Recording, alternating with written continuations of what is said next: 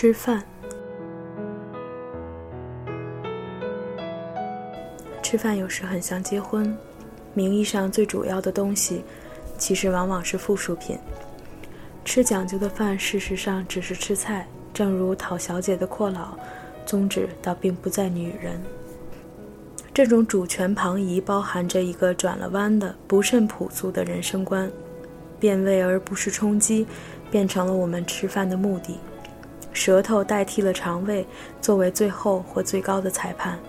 不过，我们仍然把享受掩饰为需要，不说吃菜，只说吃饭。好比我们研究哲学或艺术，总说为了真和美可以利用一样。有用的东西只能给人利用，所以存在。偏是无用的东西会利用人，替他遮盖和辩护，也能免于抛弃。柏拉图《理想国》里把国家分成三等人，相当于灵魂的三个成分：饥渴、吃喝等嗜欲是灵魂里最低贱的成分，等于政治组织里的平民或民众。最巧妙的政治家知道怎样来敷衍民众，把自己的野心装点成民众的意志和福利。请客上馆子去吃菜，还顶着吃饭的名义，这正是舌头对肚子的借口，仿佛说：“你别抱怨，这有你的份儿。你想着明，我替你出力去干，还亏了你什么？”其实呢，天知道，更有恶瘪的肚子知道。若专为充肠填腹起见，树皮草根跟鸡鸭鱼肉差不了多少。真想不到，在区区消化排泄的生理过程里，还需要那么多的政治作用。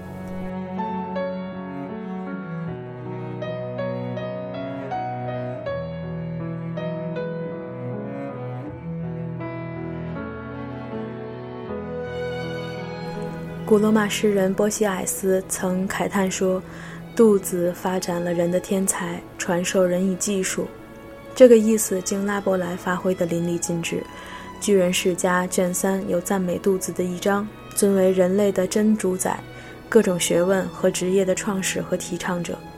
鸟飞、兽走、鱼游、虫爬，以及一切有生之类的一切活动，也都是为了肠胃。人类所有的创造和活动。包括写文章在内，不仅表示头脑的充实，并且证明肠胃的空虚。饱满的肚子最没用，那时候的头脑迷迷糊糊，只配做痴梦。咱俩有一条不成文的法律：吃了午饭睡中觉，就是有力的证据。我们通常把饥饿看得太低了，只说它产生了乞丐、盗贼、娼妓一类的东西，忘记了它也启发过思想技巧。还有有饭大家吃的政治和经济理论。德国古诗人白洛克斯作赞美诗，把上帝比作一个伟大的厨师傅，做饭给全人类吃，还不免带些宗教的志气。弄饭给我们吃的人，绝不是我们真正的主人翁。这样的上帝不做也罢。只有为他弄了饭来给他吃的人，才支配着我们的行动。譬如一家之主，并不是赚钱养家的父亲，倒是那些乳臭未干、安坐着吃饭的孩子。这一点当然做孩子时不会悟到，而父亲们也绝不甘承认的。拉伯莱的话较有道理。试想，肚子一天到晚要我们把茶饭来向他祭献，他还不是上帝是什么？但是他毕竟是个下流不上台面的东西，一味容纳吸收，不懂得享受和欣赏。人生就因此复杂起来。一方面是有了肠胃而要饭去充实的人，另一方面是有饭而要胃口来吃的人。第一种人生观可以说是吃饭的，第二种不妨换作吃菜的。第一种人工作、生产、创造来换饭吃，第二种人利用第一种人活动的结果来健脾开胃，帮助吃饭而增进食量。所以吃饭时要有音乐还不够。就有家人、丽人之类来劝酒，文雅点儿就开什么消寒会、消夏会，在席上传观书法名画，甚至赏花游山，把自然名胜来下饭。吃的菜不用说，尽量讲究。有这样忧郁的物质环境，舌头像身体一般，本来是极随便的，此时也会有贞操和气节了。许多从前惯吃的东西，现在吃了仿佛玷污清白，绝不肯再进口。惊喜到这种田地，似乎应当少吃。实则反而多吃。假使让肚子做主，吃饱就完事儿，还不失分寸。舌头减精减肥，贪嘴不顾性命，结果是肚子倒霉受累，只好忌嘴。舌头也像鲁智深所说，淡出鸟来。这诚然是他馋了的忘了本的报应。如此看来，吃菜的人生观似乎欠妥。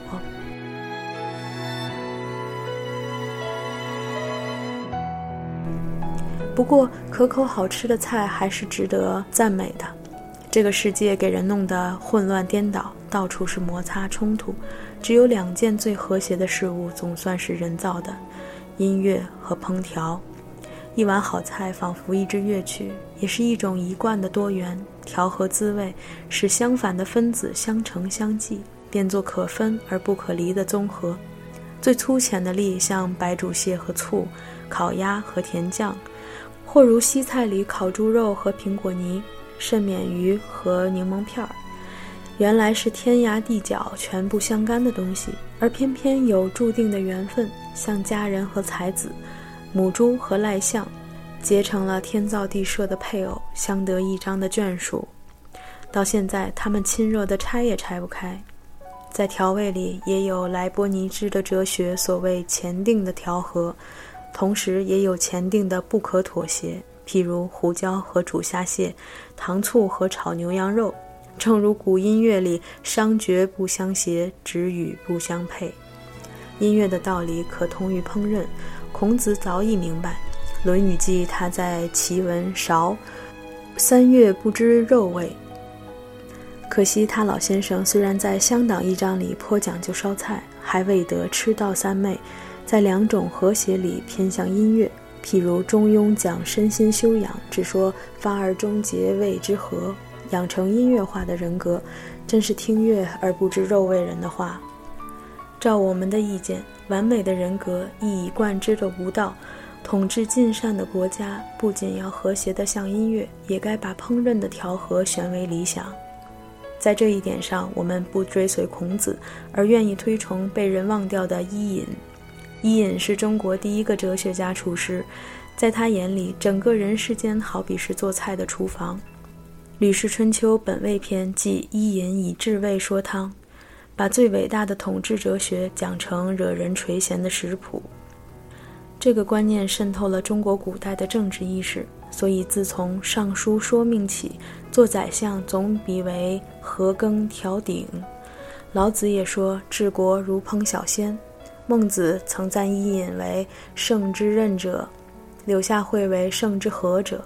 这里的文字也许有些错简，其实呢，允许人赤条条相对的柳下惠该算是个放任主义者，而伊尹倒当得起和字。这个盒子当然还带些下厨上灶、调和五味的含义。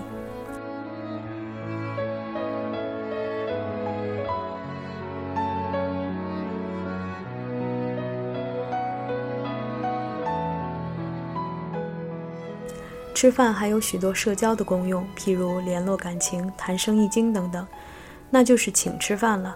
社交的吃饭种类虽然复杂，性质极为简单。把饭给有饭吃的人吃，那是请饭；自己有饭可吃而去吃人家的饭，那是赏面子。交际的微妙不外乎此。反过来说，把饭给予没饭吃的人吃，那是施食；自己无饭可吃而去吃人家的饭。赏面子就一变而为丢脸，这便是慈善救济，算不上交际了。至于请饭时客人数目的多少、男女性别的配比，我们改天再谈。但是趣味洋溢的老饕年鉴里有一节妙文，不可不在此处一提。这八小本名贵稀罕的奇书，在研究吃饭之外，也曾讨论过请饭的问题。大意说。我们吃了人家的饭，该有多少天不在背后说主人的坏话？时间的长短按照饭菜的质量而定，所以做人应当多多请客吃饭，并且吃好饭，以增进朋友的感情，减少仇敌的毁谤。这一番议论，我诚恳地介绍给一切不愿彼此成为冤家的朋友，以及愿意彼此成为朋友的冤家。至于我本人呢，恭候诸君的邀请。努力奉行猪八戒对南山大王手下小妖说的话：“不要拉扯，待我一家家吃将来。